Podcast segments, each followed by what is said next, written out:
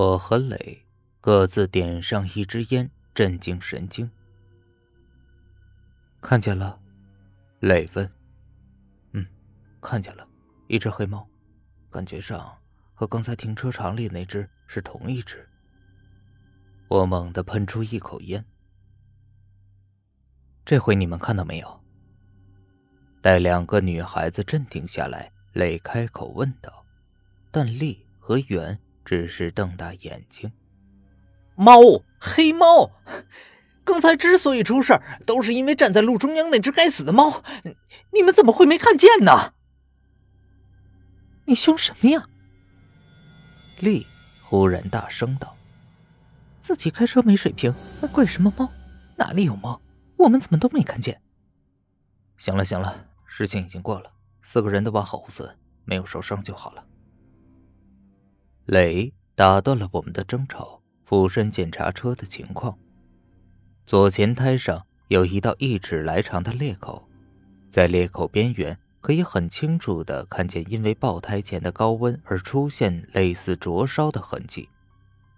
我蹲下身来摸摸还烫手的车胎，想说几句抱歉的话，却不知道该说什么好。怎么回事？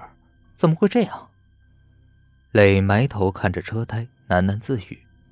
我不得不解释。当时那只猫在前面，我我第一个反应只能是避开。不是这个。磊打断道：“我也看见那只猫了，但是为什么车胎会爆呢？是不是因为，呃，车速太快，压力太大呀？不对。”你想想看，我记得当时你是往左打方向盘，汽车的全部力量应该都压在右前胎上，要爆胎也应该是爆右前胎才对，怎么左前胎会爆的？是啊，怎么会这样？我茫然无语，忽然想起一件让我不寒而栗的事儿。雷也突然反应过来。似乎是在同一时间，我们都想到了这件事儿，这件极为恐怖的事儿。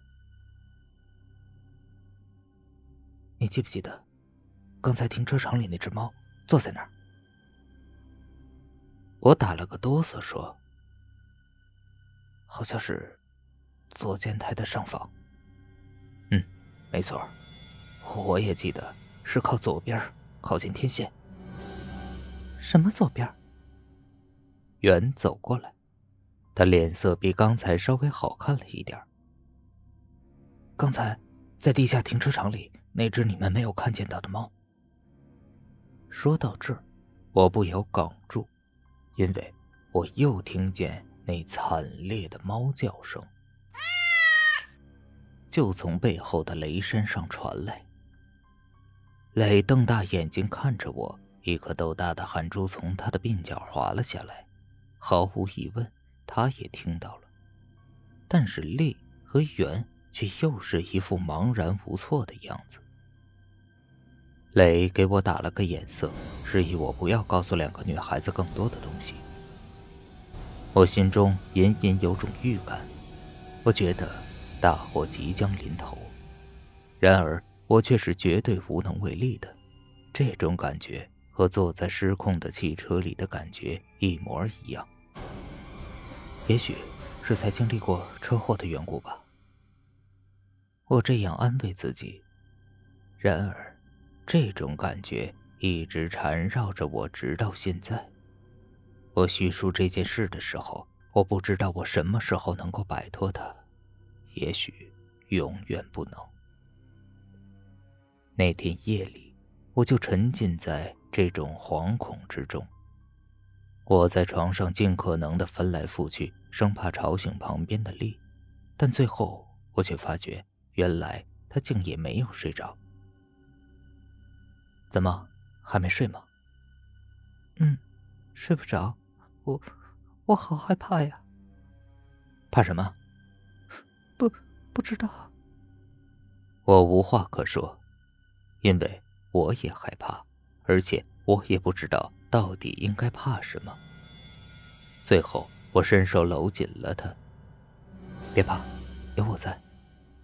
他听话的蜷在我怀里，手脚却冰凉一片。最后他说：“我怕的，就是你。”出乎意料的是，这天夜里没有更多的事情发生，第二天也没有，一切都似乎归于平静，看起来又是一个平平淡淡的星期。第二天，我陪磊去换了个胎，路上我们讨论了一下前一天晚上发生的事情，最后我们两人一致同意那是只山上的野猫作怪。我们更多的是在庆幸事情发生在深夜，路上没有其他的车辆和行人。爸，妈，看到这里，你们一定也会发觉事情绝对不是那么简单。后来发生的事儿也证明了这一点。我和磊不过是在自欺欺人而已。事实上。我们在谈论这件事的时候，都在回避一个问题，那就是为什么该抱的右前胎没有抱，而猫做过的左前胎却抱了。我不是没有想过这个问题，只是我觉得无法解释，或者答案太可怕，无法接受。想来，雷也是如此吧。若是事情都发生在另一个与我毫不相干的人的身上的话，我也许会将答案脱口而出：那只猫是恶魔的化身。这一周却不是完全平静的度过，我和丽之间出了点状况，丽开始对我忽冷忽热，让我捉摸不定，即使偶有笑脸，也似乎是在为绝大多数时间中的冷淡做补偿。两人单独相处，竟有一种逢场作戏的感觉。袁和磊之间似乎也出了点问题。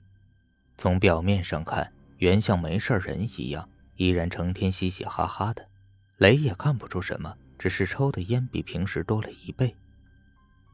磊私下跟我聊起，说不要看袁在大家聚在一起的时候嘻嘻哈哈，跟没事一样。跟磊单独相处的时候，会收起笑脸，变成另一个人。我这才猛然想起，似乎每次丽跟我强颜欢笑，也是在四人相处的时候。两个女孩似乎不约而同的做戏给另外两个人看。爸妈，你们都是过来人，出现了这些事儿，意味着什么？你们不会想不到吧？这天，正是离情笔仙的第十四天，离上次爆胎整整一个星期，又是周末。吃完晚饭，四人又无所事事。我和磊玩了会儿早就玩腻了的联机游戏，两个女孩子关在房里叽叽咕咕的。终于，磊忍不住了，说：“去兜风吧。”他关上了电脑。两个女孩子不愿意出去，于是我和磊开车出去，漫无目的的瞎溜达。天正下着大雨，一滴滴雨水在车灯前面飞速的划过，异常的清晰。我和磊都默默无语。不用说，我们也心知肚明对方的心思，都在回忆上星期的可怕经历。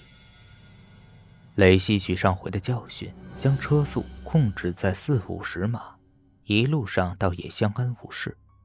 路过一家杂货店，磊下车买烟。我坐在车子里，看见一旁的一家宠物店门上贴着一张白纸，昏暗的街灯下看不真切，但隐隐约约的可以看见一个“猫”字。